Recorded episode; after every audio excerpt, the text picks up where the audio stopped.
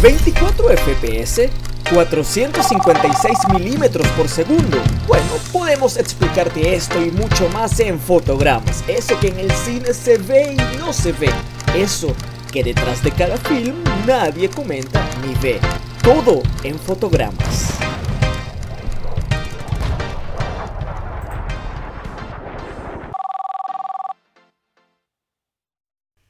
De un año completamente encerrados, luego de un año sin saber qué es lo que es un cine y gracias a la el streaming y a la televisión eh, on demand pudimos conocer más historias, más joyas y invertimos más tiempo en nuestro séptimo arte. El día de hoy en Fotogramas queremos recapitular este año de muchas películas, de estrenos, de volver al cine, de volver a salir y encontrarnos a nosotros mismos frente a la gran pantalla.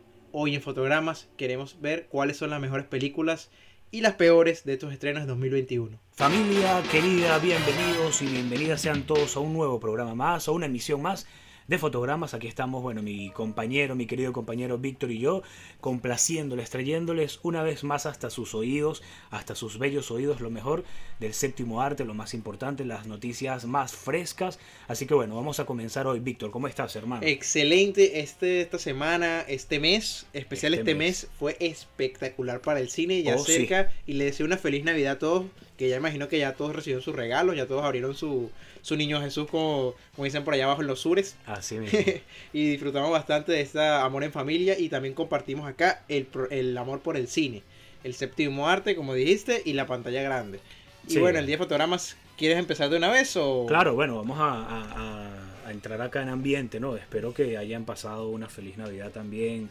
Lo recalco como mi compañero, ya este, este va a ser el último programa de, del año, el último programa del mes y bueno, como acaba de decir, acaba de decir Víctor, vamos a tener un programa en el cual hablaremos sobre todo esto que nos, que nos ofreció ¿no? el séptimo arte y la pantalla chica también en cuanto a producciones, en cuanto a, a regalos. Este diciembre estuvo cargado de muchas cosas eh, maravillosa. Espectacular este diciembre. Sí, muchas sorpresas. El mejor momento para gustar el cine. Yo creo que todos los cinéfilos y los fanáticos del, séptimo arte quedamos muy, pero muy, muy satisfechos, muy emocionados y además de lo que viene, ¿no? Este nuevo año que comienza en unas cuantas horas o días. Así que nada, Víctor, vamos a arrancar. Hoy vamos a traer hasta ustedes queridos eh, oyentes, eh, vamos a recapitular ¿no? lo que fue el 2021 en cuanto al cine, en cuanto a la televisión. Vamos a hablar de lo bueno, de lo malo, de lo no tan bueno, lo no tan malo, lo, que estábamos esperando. Lo, polémico, lo que nos llevó de, nuevo a las salas del cine. Sí, eso que estábamos esperando cada uno y nos sorprendió más de la cuenta o no llenó nuestras expectativas. Así que bueno, Víctor, si quieres arranca tú, que sé que estás muy emocionado. Sí. Y, bueno, a ver, ¿qué Bueno, este 2021 yo estuve muy escéptico, pero empezó buenísimo, con grandes películas. Y bueno, vamos a hablar un poquito más de lo más reciente y luego vamos viendo a, lo, a, que, a recordando a, los estrenos pasados para que la gente este, tenga conciencia de lo que estamos hablando. Claro, lo más reciente. lo más reciente. a ver. este diciembre, lo quiero este, recalcar, estuvo buenísimo porque tuvimos el estreno de, de Matrix Resurrections, eh, The Witcher, la segunda temporada, la, temporada final de Casa de Papel, el, el, estreno esperadísimo de No Way Home, no, Sin Camino a Casa de Spider-Man que déjeme decirles que si no han visto esa película ya es tarde, ya todo el mundo sabe de los spoilers. Y fue... Bueno, yo todavía no sé nada. bueno, no diré más nada porque yo quiero que te sorprendas tú mismo. Sí. Pero fue una joya sorpresa para mí y me quiero disculpar acá que yo, mm. yo hice un como un atentado contra la película porque yo no tenía fe en ella porque lamentablemente la anterior visualmente y como película es muy entretenida. Pero la anterior me masacraron al personaje, yo estaba molesto. Entonces, yo me, quiero disculpar porque aquí se reivindicaron, aquí hicieron algo diferente, se tomaron en cuenta, hicieron algo muy bonito. Claro que obviamente no es perfecto, las producciones gigantes jamás y nunca serán perfectas por obvias razones, muchas manos y poca libertad creativa, pero excelente.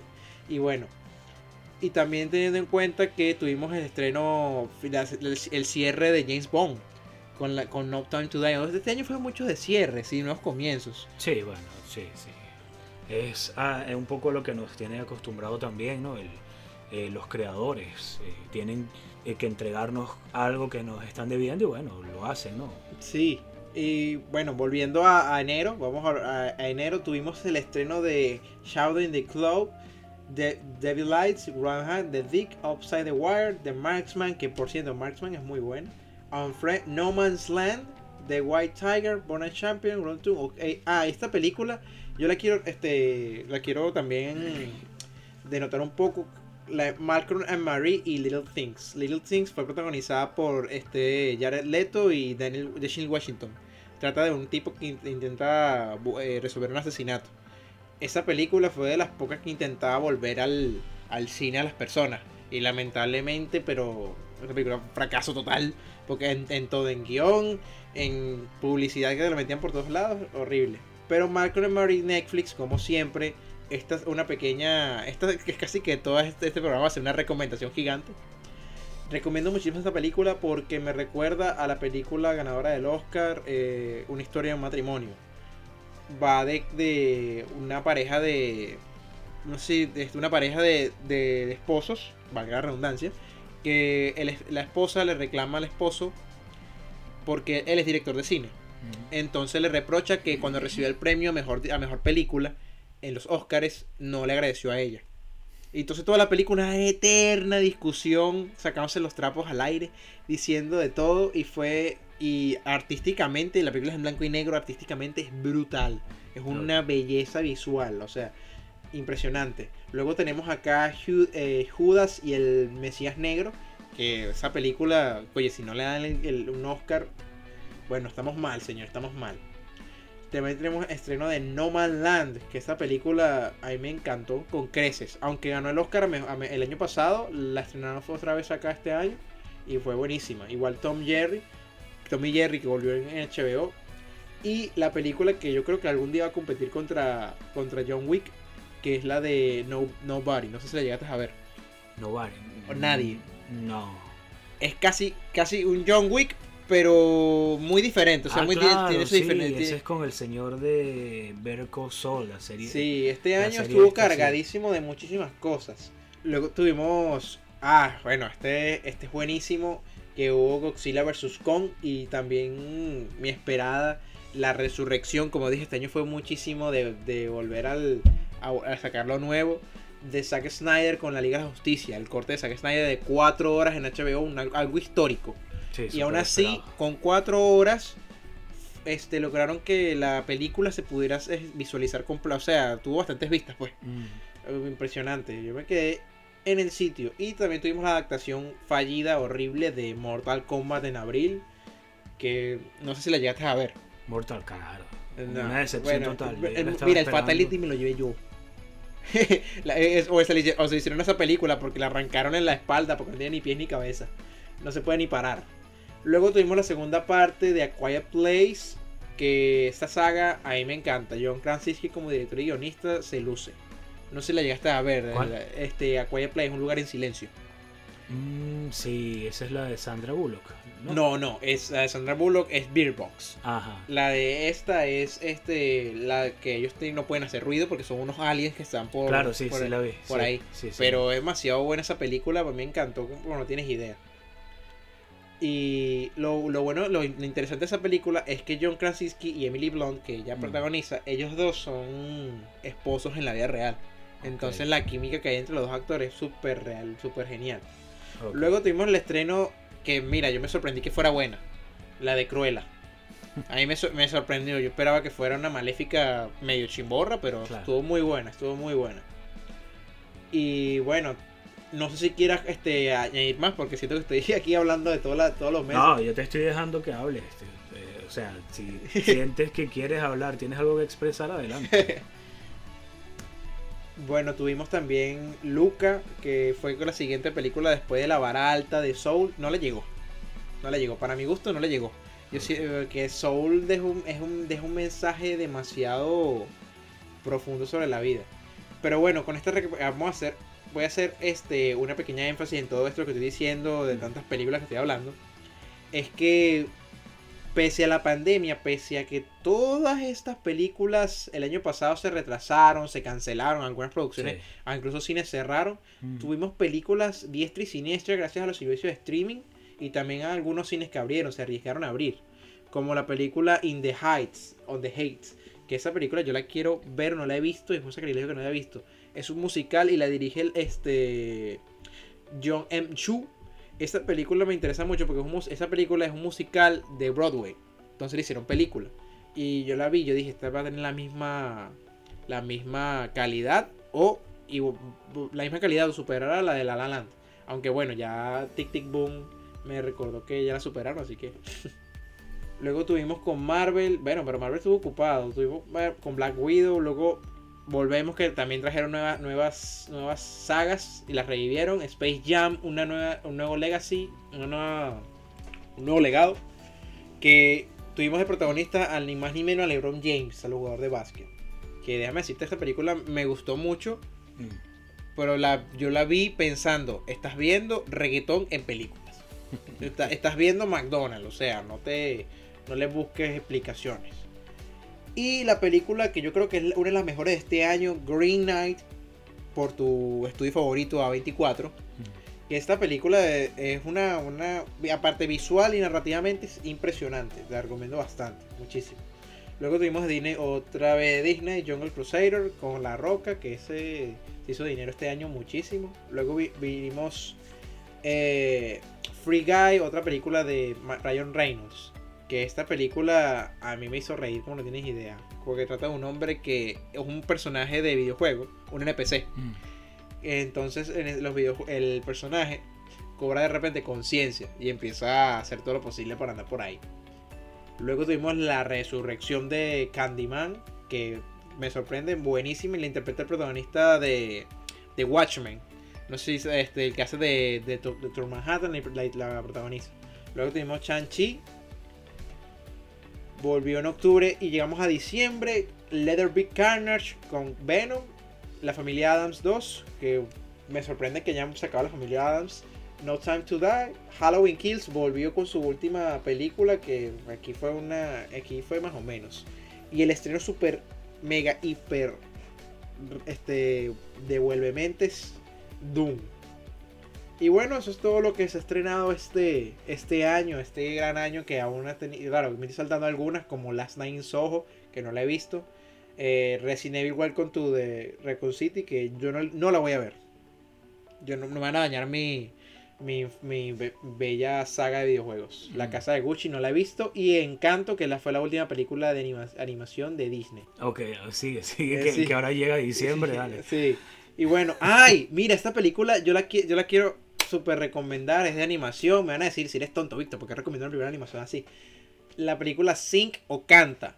La primera es una, es una película muy tonta, es una película muy tonta, pero la película está hecha con tanto cariño que llega un momento que te inspira, te motiva. La película tiene, tiene excelentes voces de, de reparto, tiene una buena historia detrás y tiene, no sé, entretiene muchísimo. Yo siento que esas pocas películas de animación que sí tiene algo bueno que dar. Y la última película de este año por ahora será la de American Undergod de Kurt Warner Story de Lionsgate con los hermanos Erwin de directores. Y la protagonista Zachary Levy que lo vimos en Shazam. Ahí también se estrena este, The Kingsman, que yo voy a verla en cines. Bueno, yo creo que Víctor acaba de dar un, un sermón completo. Un repaso bastante, eh, vamos a decir, por encima ¿no? de lo que hubo este año, porque si bien es cierto que que se estrenó mucho, también es cierto que eh, parte ¿no? de lo que pudimos ver en las pantallas, tanto grandes como pequeñas este año, eran rezagos, ¿no? Eh, proyectos que estaban por, o programados o, pensados que, por salir el año pasado, pero bueno, ya como todo el mundo sabe, eh, esta pandemia mundial no permitió que muchos estudios, muchas empresas llevaran a cabo o terminaran sus proyectos, así que tuvieron que posponerlos, ¿no? Y con eso, bueno, se me viene a la mente, por ejemplo, The Witcher, ¿no? que, después de la primera temporada tuvimos que esperar dos años para ver la segunda.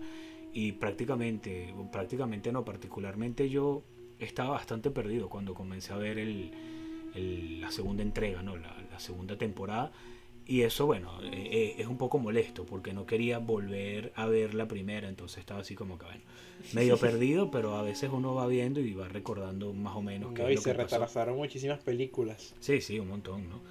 Este, a ver, ¿qué, ¿qué, más quieres decir, Víctor? Que tienes ahí una lista inmensa de películas, no sé si quieres hablar de alguna en particular o...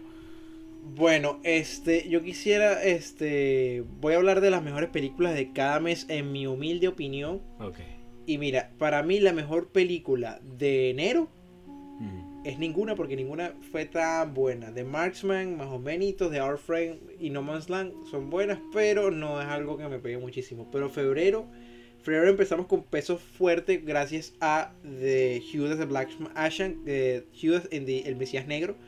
Esa película tiene muchísimo que dar habla, hoy en día con los temas del racismo, con los temas de, de, de la religión y muchísimas cosas, demasiado y de una manera muy impresionante. Aparte que son temas no tanto de religiosos, sino como, o sea, dije religiosos, pero no tanto así súper religioso, sino más militar y de una manera muy, muy cruda. Muy, me encantó esa película, es una película muy fuerte. No nada de una película que te hace, bueno, mira, de, esas pocas películas que te hace cuestionarte qué es lo que estás haciendo con tu vida. No Man Land. No Man Land. No Es una película de la directora Chloe Shao, que esa directora yo, este, tiene una trayectoria muy o sea, ella como que em, un día se levantó, dijo, voy a dirigir una película. Ganó un Oscar y luego llegó Disney. Bueno, dirigió otra película y dirigió Eternal. O sea, fue una cata super catapulta. Impresionante. Luego tenemos Nobody y la, y la película... Sí, Nobody.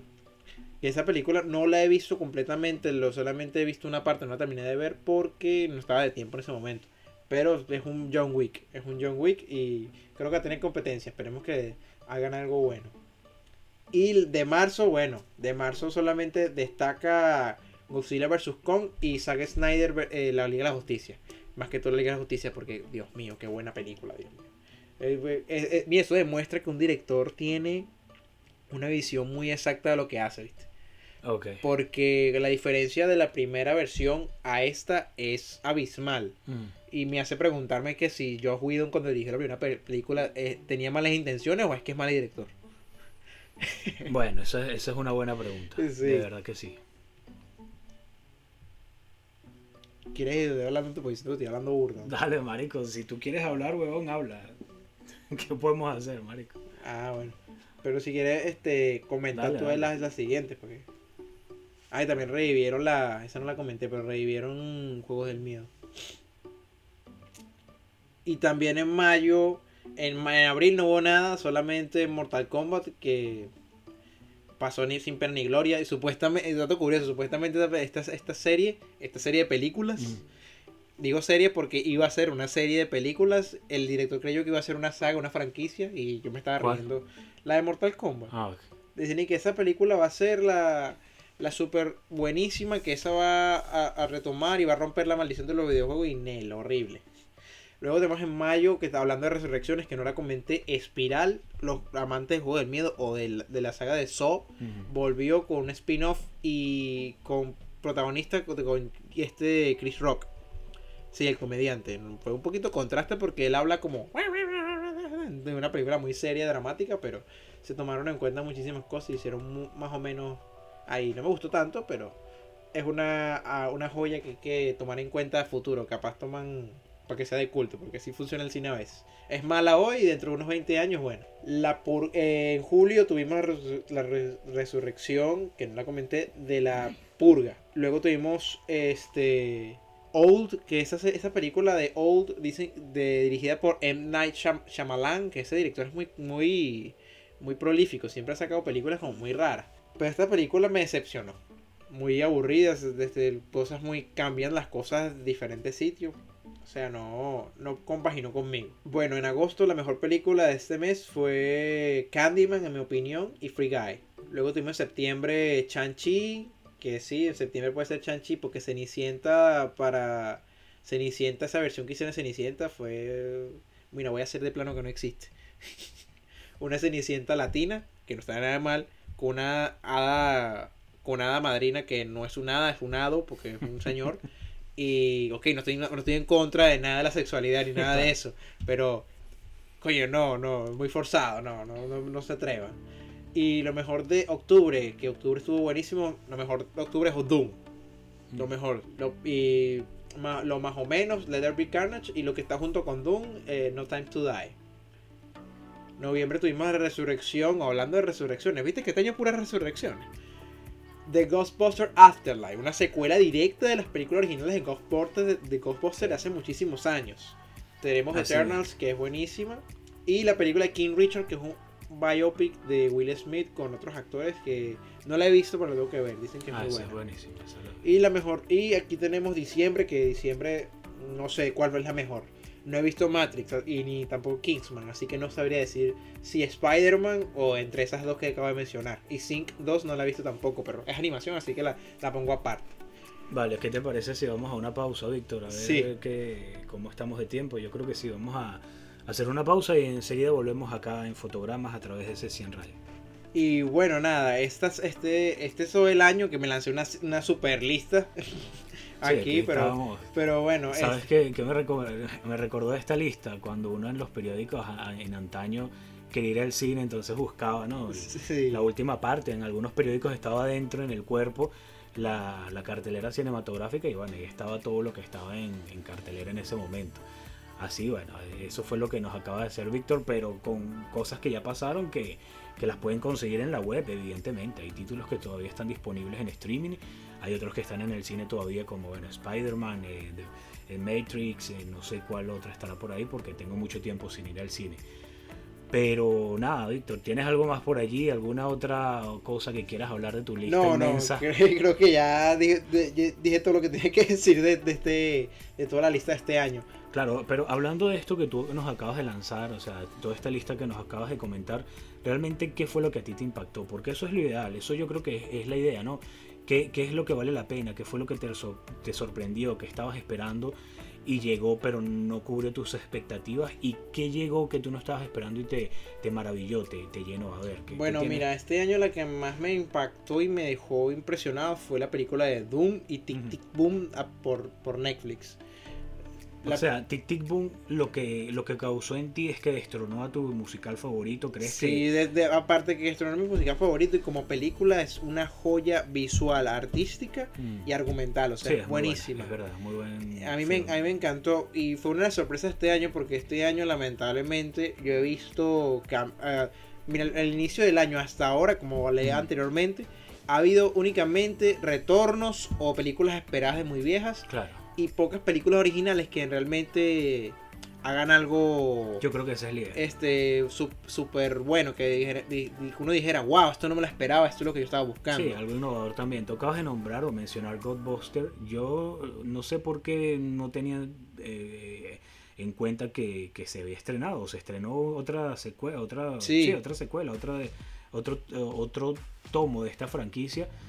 Eh, entonces lo que tú dices, ¿no? Te están trayendo ya casi que, bueno, cosas que estaban eh, eh, eh, retrasadas y te están trayendo más de lo mismo, pero con otro giro.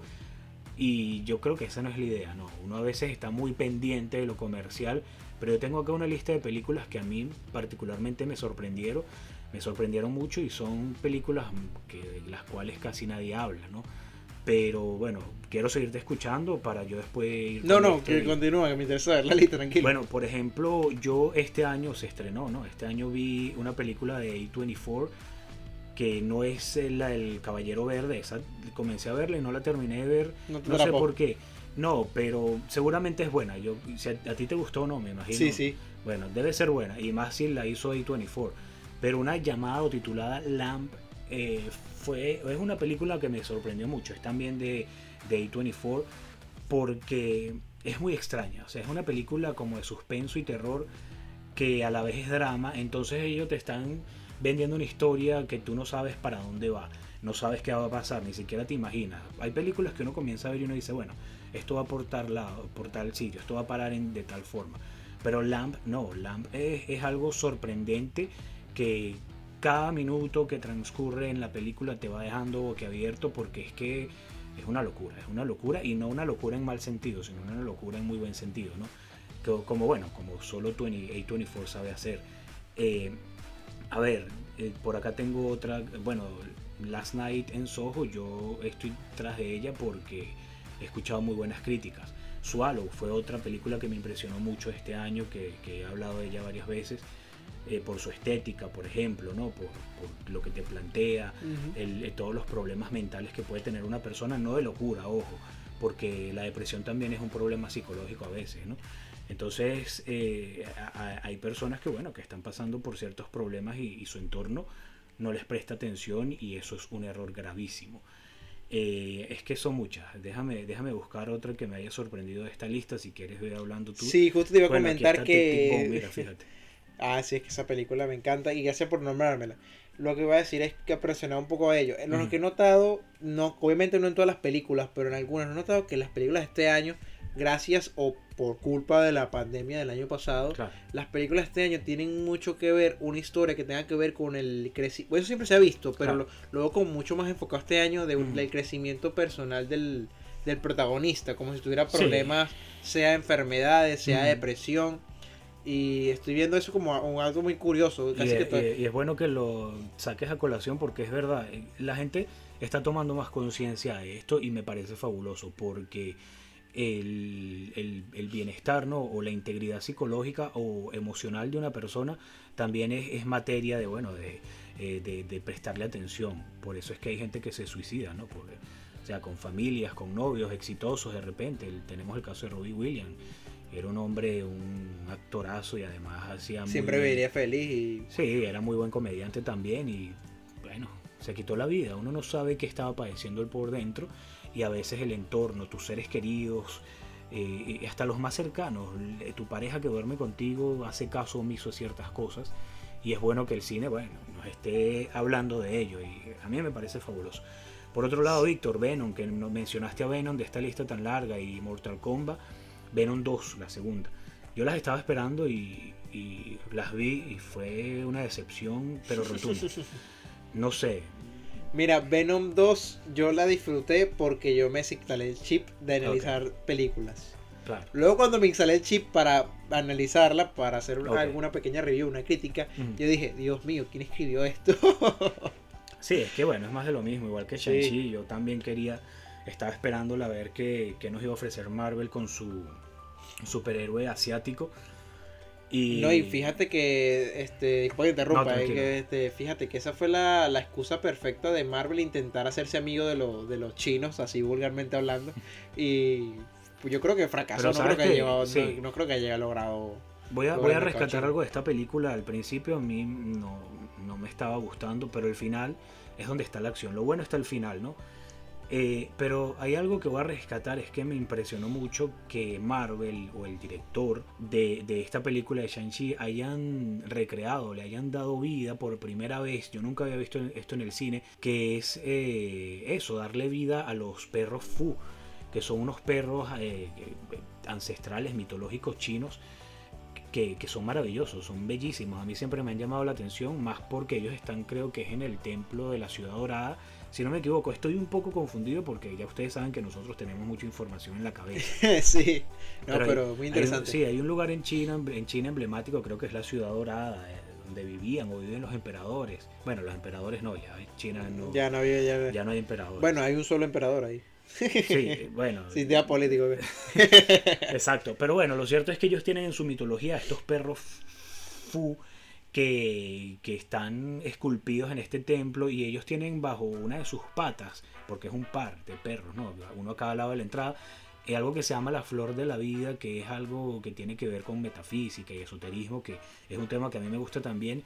Y eso le ha, le ha roto el coco o la cabeza a muchos investigadores de, este, de esto que tiene que ver con lo esotérico, porque eh, es algo que se repite en todas las culturas antiguas, ¿no? Representar también lo que es la flor de la vida, que es un símbolo sagrado, un símbolo, bueno, bastante complejo, ¿no? Pero, pero me gustó que en Chanchi hayan hecho, hayan hecho eso, que hayan representado a los perros Fu y bueno, de una manera bastante, bastante bonita, pues. Eso es lo que rescato de ellos. Eh, antes de continuar, quiero, disculpa que te interrumpa así quiero hacer una pequeña pausa para Vamos. C100 Radio. Ah, aquí estamos nuevamente en Fotogramas a través de C100 Radio, estamos por Spotify también, estamos en YouTube y bueno, espero que le estén pasando también como nosotros. Eh, Estamos hoy hablando sobre lo que nos impactó o no nos impactó tanto en el 2021 en cuanto al cine y a la televisión. Eh, Víctor, el... Yo creo que, este, gracias por, por concedérmela. Este, yo creo que la- en la, la televisión, bueno, más que todo la- las series de streaming, porque la televisión Ujú. no he visto así muchísimo más allá de HBO. Claro, Pero yo creo que este año la televisión ha ganado bastante, bastante, bastante gracias al streaming. sí. Los estrenos simultáneos, las Mm. series exclusivas, incluso lo nombramos anteriormente, como fue con como The Witcher y la, la última temporada que hace papel. O sea, Exactamente, Casa de Papel. o sea, un- este, este año fue plagado de series, de retornos de temporadas nuevos y de estrenos muy nuevos, Mm. como Sweet Tooth el, o de, Diente Dulce de la serie de Netflix. De ah, un claro, cómic. del niño de este sí. Sí, es bastante agradable esa serie. la temporada que no, que no recomiendo de Lot Key también. Hay, Mm. hay muchísimas series y que han retomado, incluso se estrenaron nuevas temporadas como la nueva temporada de Euphoria que la pueden encontrar en HBO. Ok. De las- esa, esa serie, mira, esas pocas series que han hecho que la gente vaya a HBO. Son Ah, ¿en impresionantes. sí. No la he visto, no sé. Mm, Yo la vi y voy a la saga, no- voy a la sección de los recomendados luego y les explico por qué. Claro, mira, aquí tenemos otro ejemplo de esto que, eh, bueno, no es que no estábamos esperando, pero fíjate que la primera película de G.I. Joe se estrenó no sé hace cuánto tiempo. Hace ya casi 10 años. Y sacaron, no sé si la segunda, no recuerdo, ya Sí. estoy perdido. Entonces lanzaron otra vez eh, este año. ¿Esto será una secuela? Una- o un sería una precuela. Una precuela, exactamente, una precuela de, de G.I. Joe, que es Snake Eyes. Que bueno, no sé si la viste, Víctor, pero bueno, de- de- deja mucho que desear. ¿no? Y es Oh. muy extraña. Es que, no, extraña no, es que. Ya, mira, con, con esto quiero, con, con esto que hiciste de Snake Mm. quiero eh, rescatar algo que dije anteriormente de que este año es de resurrecciones. Claro. Y también de este Eso, año de, de conciencia. Mm, Bueno, este año es eso. Este año o, o- o re- ves el pasado y lo recuperas claro. o te haces una reflexión sobre la vida de lo que estás haciendo justo ahora. Eso mismo, quiero hablar también de Alerta Roja. No sé si tú la viste, Ya la vi, sí. Esto fue un título que, bueno, estuvo arrasando supuestamente en Netflix. Se Sí. habló mucho de ella. Yo comencé a verla, no la terminé de ver. Y no sé, a mí no me pareció gran cosa. Me pareció una más del género. Pero no sé tú, eh, ¿por qué tú que la a viste mí, toda? a, a mí me, mira, me pareció exactamente eso, una película palomera, una película la ves, te sentaste, la viste y te fuiste, ya listo, viste tu vida. Pero lo único que rescato fue el plot twist, el, el, el cambio, el, bueno, al el final, giro, fue imagínate, no, no llegué. No llegaste. No, voy a tener el- que retomarla. El, final, el final lo único que me gustó fue un final como muy, muy divertido, me reí, Ok. pero hasta ahí. Bueno, I care a lot. eh, descuida y yo te cuido. Dios mío. ¿No te gustó? No, no, esa película es una película que odio, Ah, pero por las razones correctas. O A sea, ver, la ¿por odias por, porque... ¿Tú la, tú la viste completa? Claro, me encanta. Yo la odié por eso, mijo, por el final, por la porque como tipo, ¿por qué? O sea, la película tiene sus estupideces, pero Claro. pues buena, es muy buena y te- termina Sí. eso con un final que tú que el espectador odie, como que ¿por qué? Claro, pero sabes que cuando yo comencé a verla, a mí me la recomendó mi esposa y los primeros minutos yo dije, pero esto es como una telenovela. Pero comenzaron a suceder cosas que eso es lo que también me está gustando mucho del cine o de las series, que, que te den algo inesperado, que te sorprendan. Y aquí comienzan a pasar situaciones que tú dices, ya va, pero que ¿por dónde va a parar esto? Que, que te, te- te atrapan, pues eso es lo que lo, lo importante al menos para mí. No, bueno, lo que ya hemos hablado de estas películas de superhéroes que ya saben que es el superhéroe que va a luchar contra el villano que quiere Sí, destruir lo que el te mundo. atrape. Exacto, entonces ya tú sabes a qué vas, pero tú igual la ves. En cambio, este tipo de películas a mí me están encantando más de lo normal porque es eso, ¿no? Me, me sorprenden muchísimo. Pero no sé, ¿qué, qué otra? A ver, déjame ver si recuerdo algo más. Ah, bueno, Ay, eh, otra resurrección, eh, otra continuación. de, de- de- El Conjuro, ¿cómo es que se llama? Expediente Warren. No, sería el conjuro, ah, sí. 3. sí, el conjuro 3. Exacto, bueno. Mm, el el no diablo sé. me obligó a hacerlo. es que, es que, esa- es que no, disculpa, que esas traducciones españolas las joden. Sí, bueno, fíjate, aquí, aquí sale en esta lista que tenemos eh, obligado por el demonio. Pero sí, esa es Aquí en. Fotograma no tenemos nada en contra de los españoles, pero por favor, Sí, bueno. por favor. Exacto, esa película también, bueno, si te gusta el género, te- seguramente. Mira, esa película yo la- lo único que le rescato fue el, este.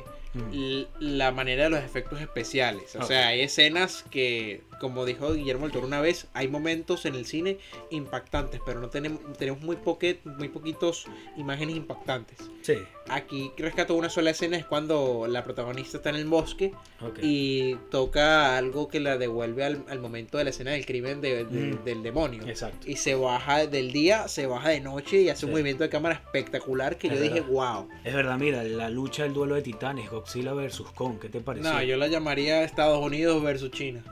Película a mí, tan me, a mí me mala. gusta porque, coño, es que no sé, a mí este, este, iba a decir este señor, pero este personaje King Kong me enternece mucho, ¿no? Sí. Un todo eh, grande, así, bruto y este, no sé cómo definirlo, ¿no? Pero tosco, salvaje y, y tiene un corazón tan, tan, Tan noble. sí, tan bonito y, es un superhéroe peludo y gigante. Mira, yo, yo esta película yo le definiría qué pasaría si el guionista le dices que no. ¿Por qué? Porque establecieron cosas muy interesantes, que Mm. Pudiera usar este lenguaje de señas, que sí. en el mundo de, de los monstruos tuvieran como una, una cultura, una, un mundo, pues, es una ciudad. Exacto. Lo- y lo terminaron co- colocando como, mira, vive ahí y se mató a golpes y ya. Y él, él se, quiere, Sí. se quiere pelear porque, porque sí, ¿no? O sea, Sí, pero recuerda que es como, bueno, no sé, la premisa de esta gente, vamos a dar lo Yo que ellos quieren y ya, y paguen y bueno. bueno, puede ser eso, pero yo critiqué mucho fue porque las dos películas anteriores establecieron eso, pues que no eran, eran monstruos cayéndose a golpes, Mm. pero tenían algo que contar, una historia detrás, pero bueno. Sí, es Son difícil. cosas Es que- Este tipo de películas es muy difícil conseguir a veces eso, esa riqueza, no sé... Narrativa. Narrativa, es muy, es, mu- es muy difícil. Eh, Malignant, que tú me lo recomendaste, ¿te acuerdas que hablamos de Sí, esto esa película el- me encantó, Sí, como no tienes idea. Sí, a mí me estaba gustando mucho hasta que pasó algo. sí, hasta que la, hasta la parte Psycho Killer. Sí, hasta el- la parte que, bueno, que el policía este eh, puso a correr al- a la entidad maligna esta. Hasta ahí yo dije, no, ya, ¿qué pasa? Me estaban dando algo interesantísimo y bueno. Pero nada, también se puede ver si te gusta el cine de suspenso. De Sí, un cine, un cine de suspenso que de repente con tintes te meten un cine de Slayer. Eso mismo. A ver, ¿qué más, ¿de qué más podemos hablar? ¿Quieres hablar algo de lo que se estrenó este, de este, este mes de diciembre que, bueno, estuvo súper cargado? Sí, yo quiero este hacer, bueno, quisieras pasar de una vez, ya que ya recapitulamos todo el año, quisieras Claro. pasar de una vez a la sección de, de, Sí, de vamos. noticias o de recomendados. Yo quiero pasar a recomendados porque estoy, estoy ansioso. Vamos a recomendar.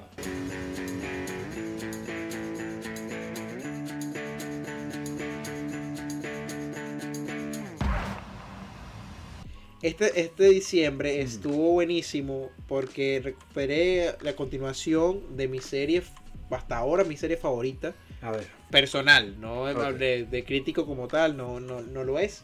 Eh, The Witcher, la segunda temporada. Esta serie yo la quiero recomendar muchísimo porque si eres fanático del videojuego o del libro, especialmente del libro, vas a encontrar Mm. muchísimos cambios, pero no te va a amargar tanto y aparte la historia continúa de una manera sublime, buenísima, te atrapa, te mantiene entretenido y los personajes son muy bien desarrollados.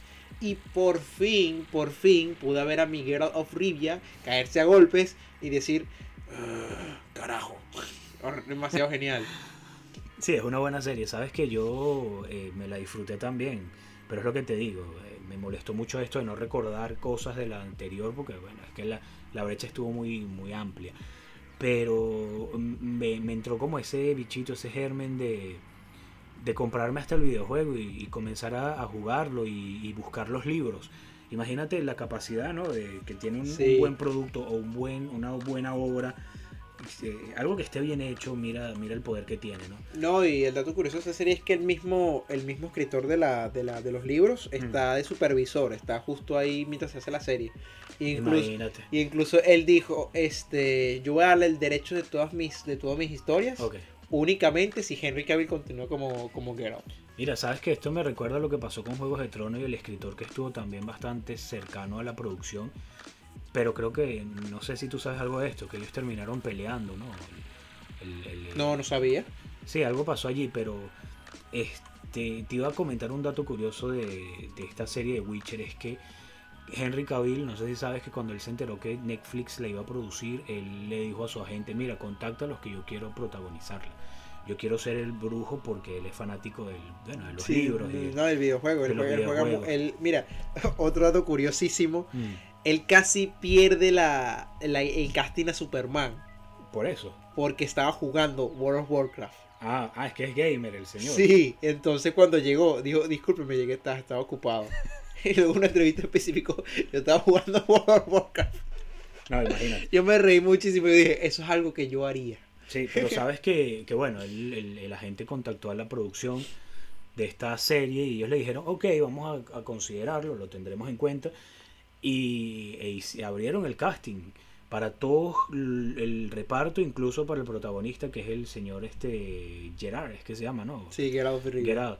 Eh, pero dicen que la gente, o sea, imagínate el peso de, de que tiene. Eh, ¿Cuál es que es el nombre? Se me va. El, De Henry Henry Cavill. Cavill. Que ellos siempre, a pesar de que estaban haciendo el casting para el personaje, siempre tuvieron rebotando en la cabeza la proposición de este señor hasta que dijeron, bueno, sí, vamos a dárselo, ¿no? Se rindieron ante él. Y así fue. Fue excelente cuando, y cuando se anunció, todo el mundo dice así, ¡Ah! No puede ser. Sí. Superman ahora es brujo. Pero bueno, ojalá la serie tenga más, tenga una, que sea longeva, pero que siga siendo buena, que, que no vaya a terminar como otras series que bueno, que ya aburren, ¿no? Y, No, lo que quiero recalcar de esa serie para cerrar con ella de una vez es que lo impresionante es que esa serie tiene algo que me- muy curioso, es que las primeras dos temporadas pareciera que fuera un preámbulo para algo muchísimo más grande. sí, eso Se me da la siente, se impresión. siente, se siente- el la primera temporada es buenísima, tiene su escena, Sí, pero lo que hacen es construir y construir. Y la segunda sí, es como que la primera temporada es el plano. La segunda Ok. temporada son los, son los el arquitecto y el ingeniero construyendo. La tercera temporada imagino que vemos el edificio ya completo. sí, es que se nota. Yo en todo momento estoy, aquí va a pasar algo, aquí va a pasar algo, Algo gordo, como dirían los españoles. Aquí viene algo gordo y no termina de venir, pero ojalá Sí, que venga. Ojalá, y no espero que no sea como esas películas que es una bomba de tiempo que nunca Sí. explotó. Yo quiero, si va a explotar, que explote de la mejor manera posible. Sí, sí, totalmente. ¿Tienes Eh, alguna recomendación que hacer de este buenísimo año? Sí, mira, bueno, de este diciembre creo porque, lo que fue The Witcher, que me la disfruté muchísimo, La Casa de Papel, yo creo que también deberían verla, que es una buena serie. Eh, ¿Qué más vi yo por allí? A ver, eh, ¿sabes que vi The Wheel of Time la empecé a ver y tenías razón. Esto es otro nivel, va a otro nivel. Sí, ¿sabes que vi hace poco, después que hablamos del, del capítulo de superhéroes, estuve buscando más películas de superhéroes y conseguí una que se llama Gundala, que es... eh, ya, déjame recordar, no quiero leerlo, es eh, vietnamita, si no me equivoco, ya les voy a, ya les voy a confirmar. Gundala es eh, Indonesia. Imagínense, y, y- y yo dije, bueno, vamos a ver esta película, a ver qué tal, porque es de superhéroe, es extranjera, vamos a ver qué, tal es el cine indonesio. Y no tenía mucha esperanza, pero mira, eh, son muy te buenos. entretuvo, te entretu- Sí. entretenida. Sí, son muy buenos y, y- y no se ve que es un, un cine forzado ni un cine pobre como el, el venezolano, por ejemplo, que es un cine muy pobre a pesar de todo, ¿no? Sí. Eh, me impresionó mucho esta película Gundala, es del 2019 y miren, si pueden conseguirla y verla, estaría muy bien, maravilloso.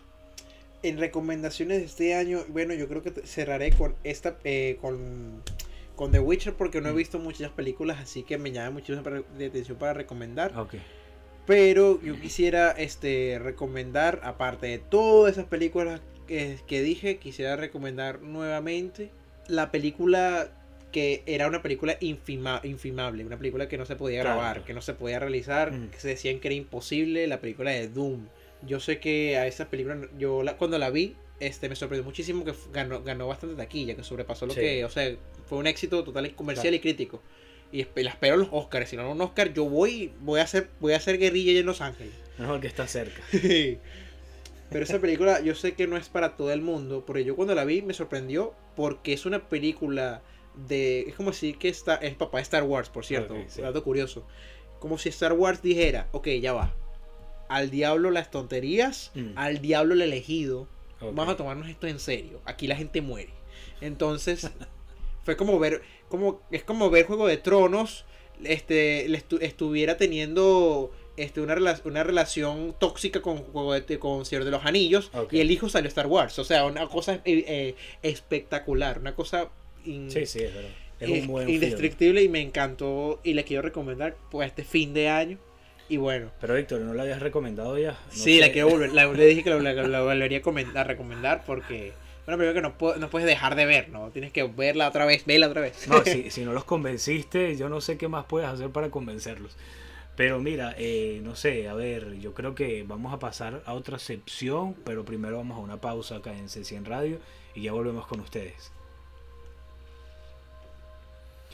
Ok, acá estamos nuevamente en fotogramas, eh, ya nos quedan pocos minutos de, de, bueno, de, de esta emisión de jueves, espero que le estén pasando bien, que vayan a, a- a pasar un buen fin de año que se acerca, ya nos quedan un par de días, ¿no, Víctor? Para que para que se termine el año, pero bueno, con buen cine como es de costumbre. Eh, vamos a la sección de curiosidades y bueno, y luego, y luego nos despedimos, Víctor. Sí va.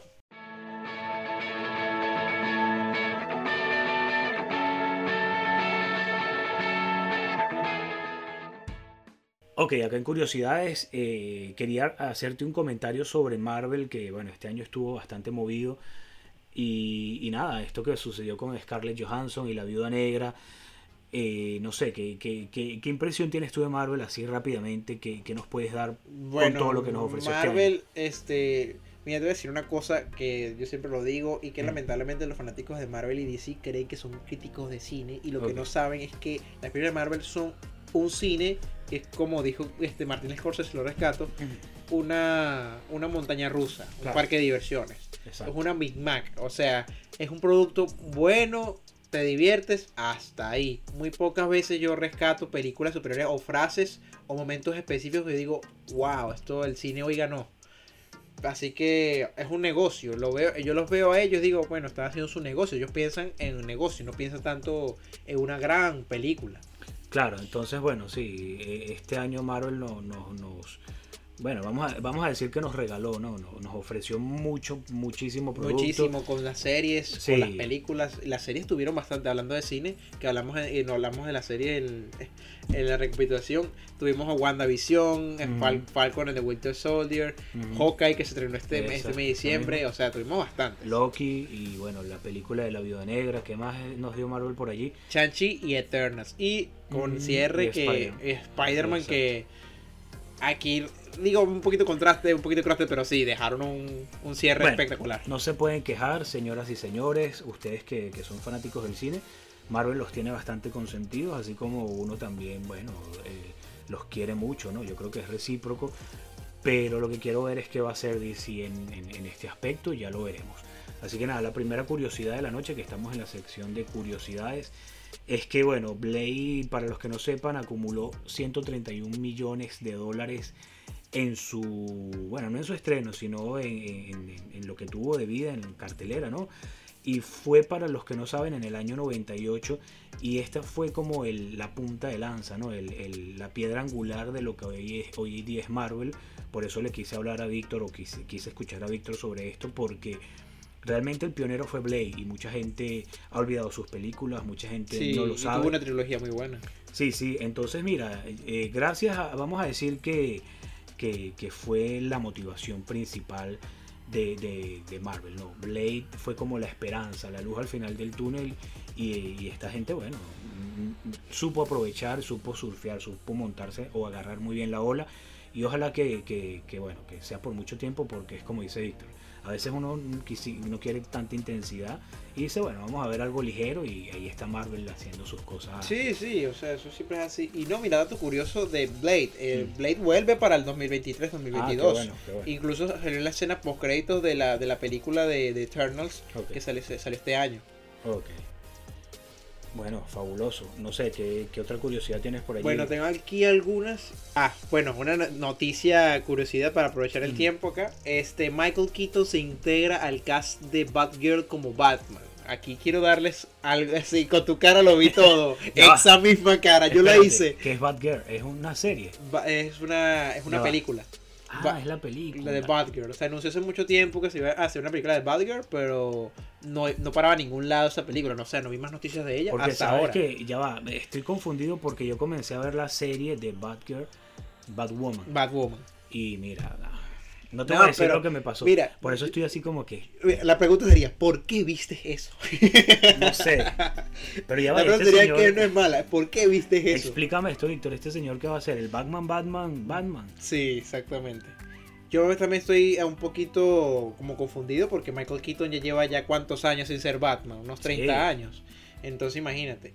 Pensé que me ibas a hablar de un multiverso y yo dije, no puede ser que esta Sí, gente también- volverá y será llegará en HBO en el 2022. Este 2022 va a estar muy bueno. Y también tengo otra curiosidad que se al parecer Ujú. Keanu Reeves confirmó que quiere aparecer en una película de, de Marvel. Ah, sí, es Estuvo cierto. hablando Es bastante cierto. con Kevin Feige, el Mm. señor Gorras, el, el productor de Marvel Studios. Y bueno, mira, solamente quiero decir, como muchos fanáticos también lo han dicho, si meten a, a este a Keanu Reeves, a Neo, que sea Ghost Rider. Más ¿Tú nada. crees? Para Es que- salvar es el que personaje. Ese, perso- ese tipo tiene un porte y una presencia genial. Bueno, o sea, sería. sería imposible no, no verlo. Y para cerrar, quiero decir que lamentamos informar el triste fallecimiento, fallecimiento de Hernán Mm. López, a los 59 años, que realizaba el doblaje por dar la voz de Wolverine en la serie de los X-Men en los 90, a Justo Bolsa en Coraje el Perro Cobarde y otros Los Simpsons, entre muchos personajes más. Paz descanse. Ok, bueno, tú, tú comentaste que Keanu Reeves quiere pertenecer al universo Marvel, pero por otro lado Ben Affleck dice o dijo hace poco que no quiere participar en más películas de grandes franquicias y eso se, se refiere, bueno, a DC Comics, ¿no? Ya, ya perdimos otro Batman.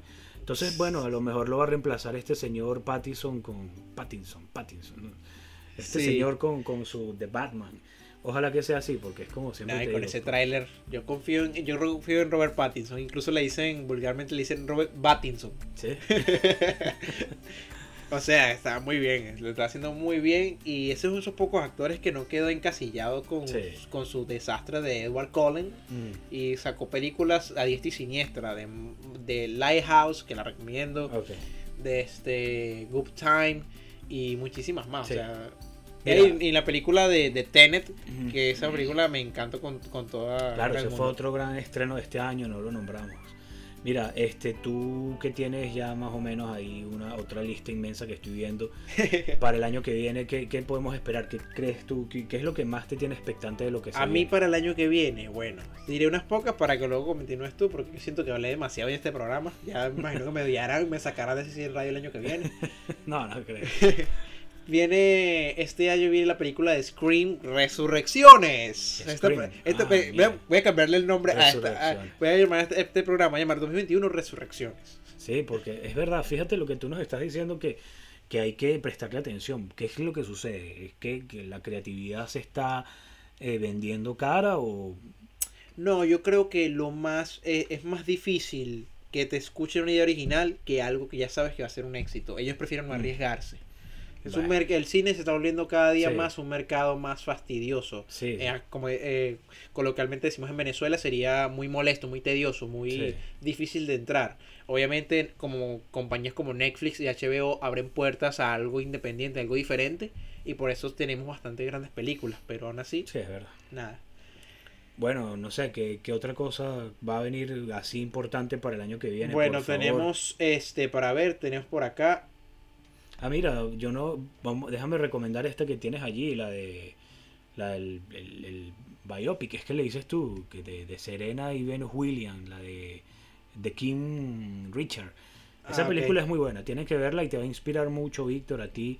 Y, y bueno, yo creo que, que a, a la per- a las personas que esta película no inspire a luchar por lo que quieren y a perseguir sus sueños, es porque no tiene sueños. Pero es una película muy, muy inspiradora y vale la pena. No, es que Will, Will Smith es un poco actores que Sí, es hace. verdad. Eso, eso es otro curioso, otro curioso. Mm. Que Will Smith es un poco actores que hace algo súper comercial y lo vuelve casi que profundo y lo vuelve Sí, algo sí. profundo aún más profundo. Entonces, imagínate. Eh, es, ver- es verdad, tiene un, un don muy, un muy, don loco. muy bueno. La película de, para aquí los fanáticos Uh. superiores, Morbius, que esa película me llama la atención, me llama la atención, supieras que me llama la atención, pero vamos a ver qué tal. Yo- Sí, exacto. También tenemos otra comercial que esta tengo miedo porque es una película de, video, de, de un videojuego llamado Uncharted. Ah, sí. Y como te dije anteriormente, lo- el año que viene voy a proponerte el programa de los videojuegos en el cine. Mm, Que las películas de videojuegos tienen una maldición, casi que todas son malas. Casi que todas. de videojuegos. Sí. Entonces Tom Holland se va a lanzar a interpretar a, a Nathan Drake en esta interpretación de, de Uncharted, el juego de PlayStation, que recomiendo el juego con creces. Y tengo la película para darte el paso a ti, La muerte en, en el Nilo. No sé si viste la película Asesinato Express Orient- de, de Oriente. No, Mira, esas películas son muy criticadas, muy Sí. muy criticadas, pero yo tengo yo tengo un especial cariño. Creo que son visualmente buenísimas y narrativamente maravillosas. Me hace reír demasiado, pero de buena manera. Son comedias inteligentes, Claro. no comedias tontas. Pero bueno, Eh, bueno, no sé, yo creo que yo por mi parte estoy bien eh, por, por hoy, Víctor. Exacto, de Batman. Aquí estamos viendo todo lo que se viene y bueno, yo creo, yo esa es una de las que yo estoy esperando más. no, creo. y si supieras que yo te comenté en el programa pasado que es la más esperada del 2022. Ah, la más esperada. sí, esa película, oye, es que trabaja. Mira quién trabaja. Soy Cracker, Paul Mm. Dano, Andy Serkis, o sea, César. Colin Farrell, que volvió de los muertos. ¿Te acuerdas que habíamos comentado que no Sí. apareció en las películas?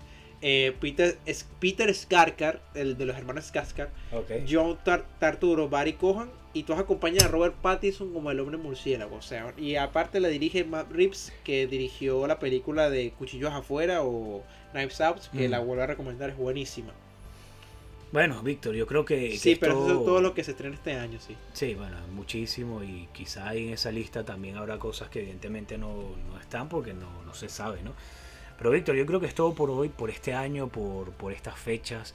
Eh, yo la pasé muy muy bien. Espero que bueno, que, que la gente que, que, comparte esta misma pasión eh, les sirva ¿no? de algo de todo esto que hablamos durante una hora, cada tú y yo como unos locos. Y con, con, tanta vehemencia, ¿no? Para que tanto dedicando como, como recomendando, mejor dicho, como bueno, eh, no recomendando las noticias, todo esto, porque esa es la idea. Que a veces uno quiere, no sabe qué ver y, es bueno escuchar a, otras personas que han visto eh, y, han compartido y, a ver si, si, si se animan a, a, ver, ¿no? Eso que... No, y este, este cine, bueno, mm. este año ha sido un cine muy, muy raro, muy, muy, muy de resurrecciones, muy de que nos quedamos sin idea, tomen esto, pero también tenemos sorpresas y bueno, esperemos que el año que viene se viene cargado también. Así mismo, Víctor. Entonces, bueno, un placer haber estado acá contigo hoy, como todos los jueves, desde hace un tiempo para acá. Espero que el año que viene eh, Fotogramas tenga, no sé, sea mejor.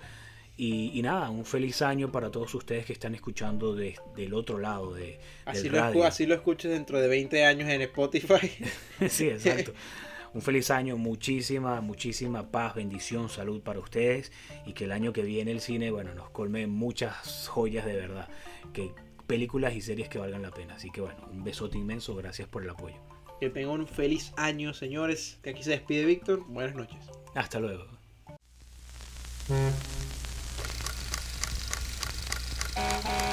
Todo tiene su iceberg y aquí en Fotogramas trituramos cada pedazo de ese inmenso e incómodo pedazo de hielo cinematográfico, su punta y su gran parte oculta, como si fuese un buen granizado. Por cierto, ¿de qué sabor le vas a pedir hoy? Un podcast de cinéfilos para cinéfilos. Fotogramas.